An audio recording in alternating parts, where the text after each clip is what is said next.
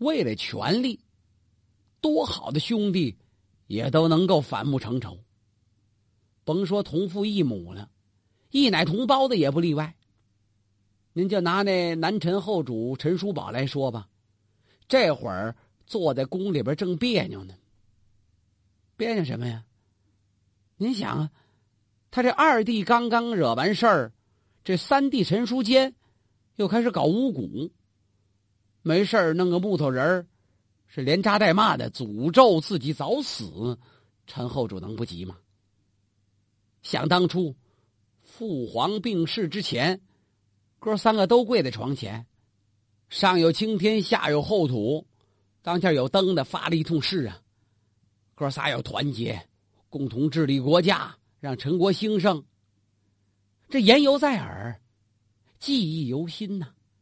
怎么现在变化这么大呀？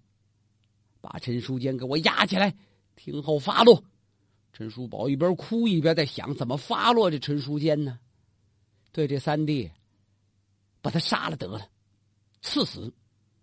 既然是自己的亲兄弟，那算皇帝呀，死就得让他死的体面一点。没错，吩咐太监，在他临死前，我再见他一面。感情这陈后主对这三弟感情挺复杂，为什么呢？二弟闹乱子的时候，三弟还救过自己呢，可为什么现在三弟也判自己死啊？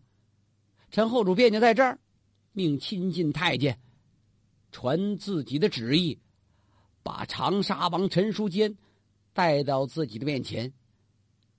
这位长沙王陈书坚跪倒在地，就剩哭了。这边陈叔宝双手颤抖，怎么双手颤抖？他想扶他又不能扶他，不扶他这手已经伸出来了，哆了哆嗦，他就说他这罪责呀。你不应该背叛父皇在世时立下的誓言，你也更不应该无故诅咒你的皇兄我呀！陈后主一边说，他也落泪了。再看这陈书坚，磕头如捣蒜呢。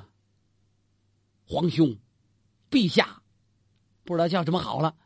我早已犯下死罪，现在诉求一死，没别的话了。人家可把我杀了，完了。他是边说边哭啊。不过这位王爷也有心计，三王爷啊，服罪就得有个服罪的样这会儿再狡辩说什么，只能是雪上加霜。所以他哭了老半天，强压悲声：“陛下，臣弟有一句话，不知当讲否？”陈叔宝一听，你都快死了，你就说吧，但讲无妨。陛下，臣之无本心，非有他故，但欲求亲妹耳。臣现犯王宪，罪当万死。臣死之日，必见书灵，愿宣明诏，则其于九泉之下。好会说呀，这哪一句啊？这这是一个多重复句。什么意思呀？我给我那二哥带个口信儿得了。我这样做，谁让咱们是亲弟兄呢？犯王法当死，我是认真服罪，毫无怨言。但我现在想起来，我要一走，二哥陈书玲在我头里已经死了。我在九泉下肯定能见着他，他可是有罪之人，他罪过比我大。您有什么话要带给他的吗？我见着他，我责骂责骂他。那么我这巫蛊跟他那谋反篡位，用现在话讲，那性质不一样啊！嘿，这几句话说的，说的陈叔宝放声大哭。刚才还在那抽抽搭搭，这会儿难以控制。这哪是带话？这分明是表功啊！言外之意，皇兄大哥，您别忘了，当初人陈书灵拿刀剁你的时候，是我把他绑在那柱子上。尽管让他跑了吧，那是我喝着命救了您呐，这一来真管用。陈后主感念前恩，又改主意了，赦免其罪呀，让自己这位兄弟以王爷的身份，你就回家养老就完了，朝中一切官职你全都给我交回来，没实权了。可是没有多长的时间，他又重新启用这陈书坚了，封为镇左将军，权力是没有以前大了呀。这陈书坚打这起也学乖了，再也不闹事了，也不敢在后主的宠臣面前再跟人家扬着脸说话了。怎么呢？洗心革面，好好当人呐！既然给你一条命，有富贵有荣华，足吃足喝不就完了吗？他算想明白了，奉公守法。敢等到陈朝灭亡之后，陈书坚以亡国之王的身份被迁于瓜州。更名为陈书贤，不知稼穑艰苦的这位王爷，变成平民了，而且这位王爷还跟自己的发妻沈氏开了个酒馆，当炉卖酒，这日子过得还不错，平平淡淡才是真。在陈书坚身上，倒是有了一个体现。这陈后主呢，平静了陈书坚这段事儿之后，也不怎么着。他这脖子又疼了，看来陈书龄那二弟给他这一刀，这伤害不轻啊，主要是心理伤害吧。所以他一难过，是心口发闷，脖子根就疼，半拉肩膀带的也酸溜溜的。陈后主就在后宫养病。史书说后主为始兴王所伤，始兴王不就陈书龄吗？即疮愈而自庆，置酒于后殿，斩月赋诗啊。您看见没？这就是这位多才多艺、酷爱创作的南陈后主。怎么创作？您看呢？这脖子伤刚一好，他就把那些喜好文学的文武大臣都找来一块喝酒，展阅赋诗，都露露文学底子。这就是一个喜爱创作的表现呢。当年他的父亲陈宣帝死了还不到一年，按说。这当儿子的不能奏乐饮酒啊，但是这个创作的欲望一旦涌出来，那就拦不住啊。陈后主倒也顾不了许多了，他这一继位，商议好就开始玩了，玩啊！创作累了就喝酒，喝醉了睡，睡醒了就出去转一圈，回来接着写，大概那叫采风。大臣们劝谏他吧，他有时候能听取，但是是坚决不改正。后来连听都听不进去了，哎，连装都不想装了，就想杀人。这个听到忠言就起杀心，这是封建年月历朝历代那亡国之君的共同特点。他听不得好言相劝，老百姓还说呢，听人劝吃饱饭不是吗？这皇上要听不了劝，这离亡国败家就差不离了。现在陈后主好几次就想杀那些进忠言、听着话扎耳的那大臣，怎么说这话，听着这么别扭呢？没起杀心，他仔细想一想，好像还不应该随意去杀人，重重责罚吧，自己把自己再劝一劝，再收收这狠劲儿。杀的不多，但是亡国征兆已然显现呢。陈叔宝此刻执掌的这大陈朝，疆域更小了，人口也更少了，跟刘宋时期的户籍、地域，这多方面来比较，打了一半对折还得多呢。虽然也称为南朝，那实力不可同日而语啊。现在陈叔宝把所有精力都放在玩乐上。更加证实了南朝政权一代不如一代的现实，而且使这个现实的差距是越来越大呀。想当年在刘宋时期，宋国长有户口将近一百万，人口四百七十多万。现在到南朝陈国，人口就二百万人，户口也就五十多万了。当然，这个统计数字未必很精确，但是这个削减的比例。也够让人惊讶的了，甭别的，自耕农的破产是日益严重啊。政府编户，就那些在籍的户口管理，也会随之锐减呢。人家都搬家流走了，人口大流动，那地谁种啊？到陈朝末期，繁重的徭役、兵役，还有各层官吏的层层盘剥，使广大底层百姓。困苦不堪，衣食无着啊！兵士身份也是越来越低呀。在此情况下，可以想见这南朝政权还有什么战斗力？那经济都垮了，谁给你玩命打仗啊？而与此同时呢，中国北方隋朝政权的建立，皇帝杨坚本人，那可是一个有度量、有智谋、有步骤、有战略目光的优秀政治家。杨坚本人呢是汉族人。北朝地区的人民基本上已经完全汉化了。这么些年来，由打东汉末年到现在，将近四百年战乱；由打西晋到现在，也乱了三百来年了。您想想，这北方民族的汉化已经基本完成了，民族大融合，经过北魏、孝文帝的改革，汉化已经被人民完全接受。所以，南朝方面。要再在这个檄文上说什么犬羊、索鲁、兴山这这种字眼已经不能够激发所谓的民族情结来抵抗北方军队了。这不仅仅是一个力量大小的区别，这大伙已经接受了。犬羊、索鲁、兴山，这都是对北方游牧民族的蔑视的称呼啊。可现在人家那穿的也是汉民的衣服。生活习惯也跟汉族先进文明靠拢、接近、习以为常了。你骂谁呀？反过来呢？你自己的地盘是越来越小，国力是越来越弱，还能有什么大作为呀？人家北朝隋政权现在继续发扬了西魏创建的府兵制，这府兵制由打西魏到北周到隋，这是一个不断丰富。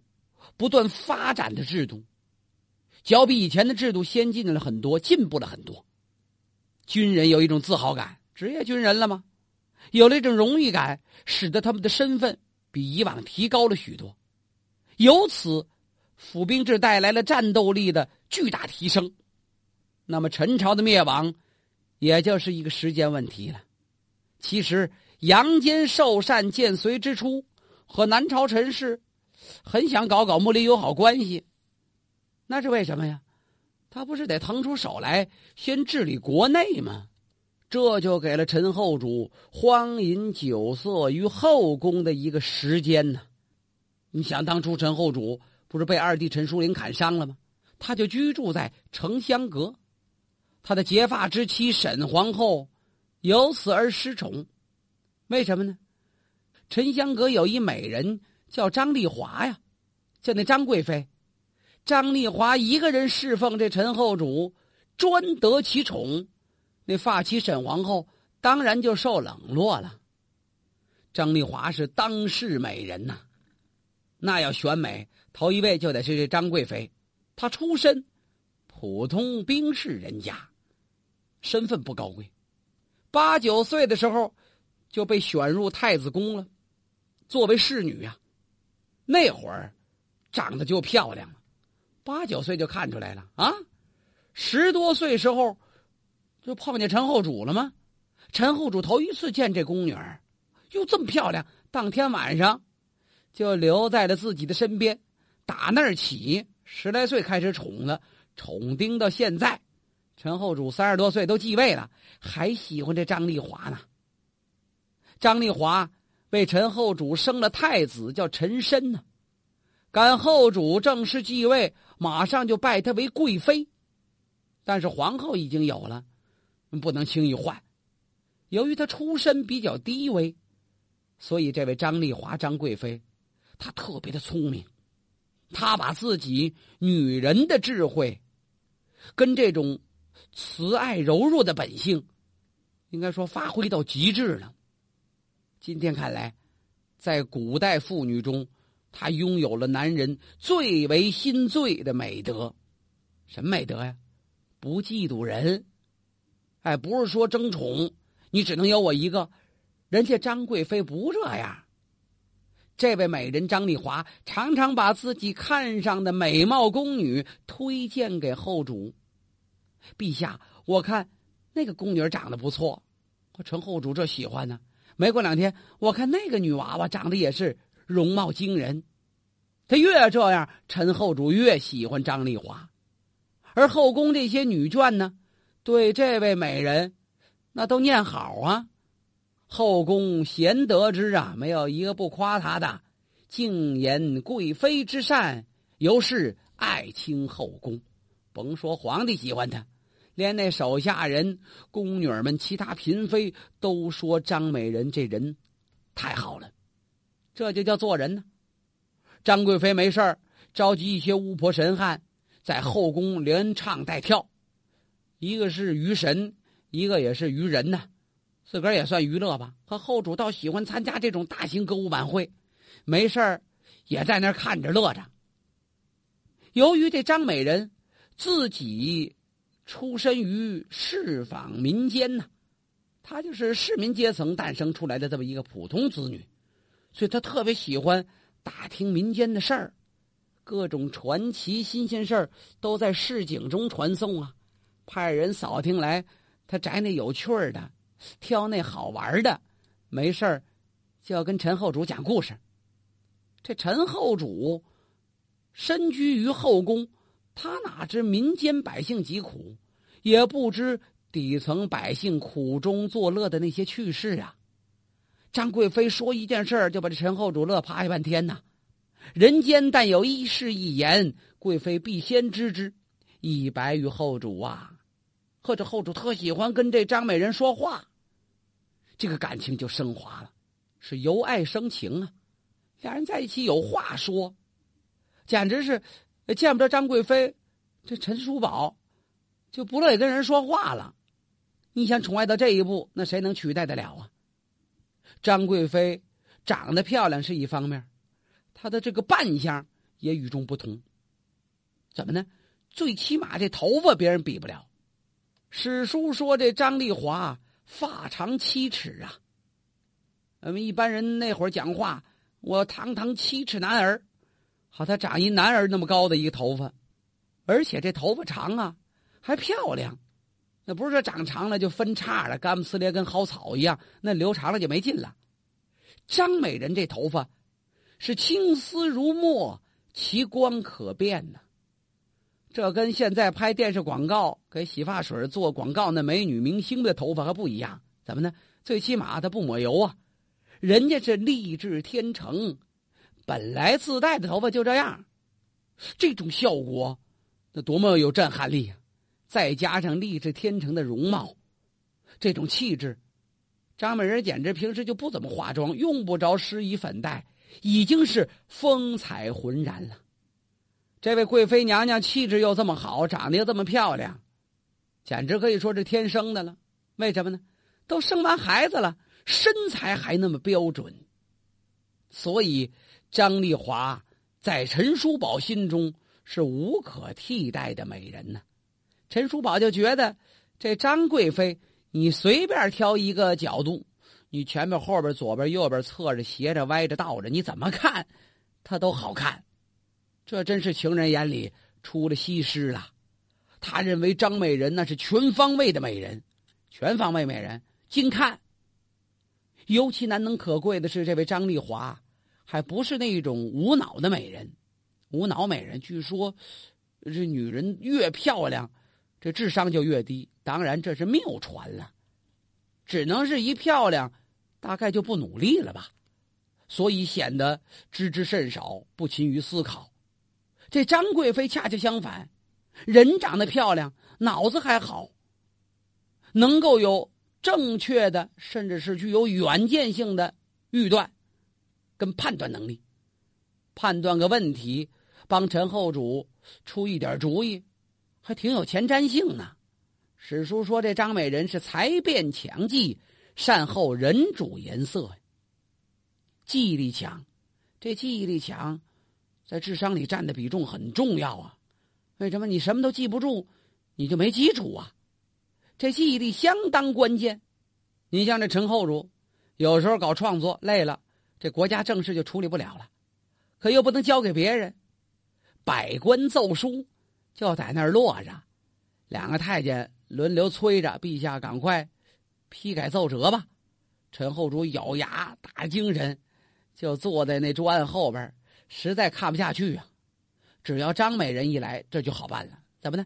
张美人一侧身就坐在后主的膝盖上，陈后主从后边搂着张美人，两人是共觉之。这爱情的力量，在处理国家大事的时候，发挥了极大作用。陈后主也不累了，有什么事跟这张美人一商量，共同决定嘛，共决之啊。而且比自己一个人办公的时候，那状态还好。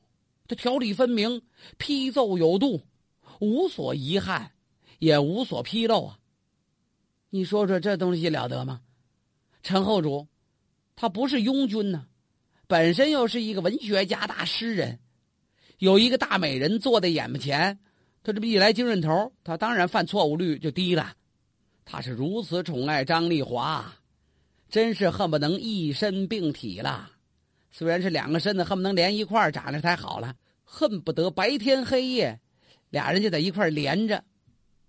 除了张丽华之外，陈后主就没有别的女人了吗？有啊，宠爱归宠爱，张丽华也给他推荐。陈后主还有宫美人、孔美人这两位贵嫔呢，还有王美人、李美人两位爱妃。有张美人、薛美人、袁美人、何美人、江美人十号位了，反正就这十几位，这总数量也比前朝那些淫乱君王，这陈后主善良多了。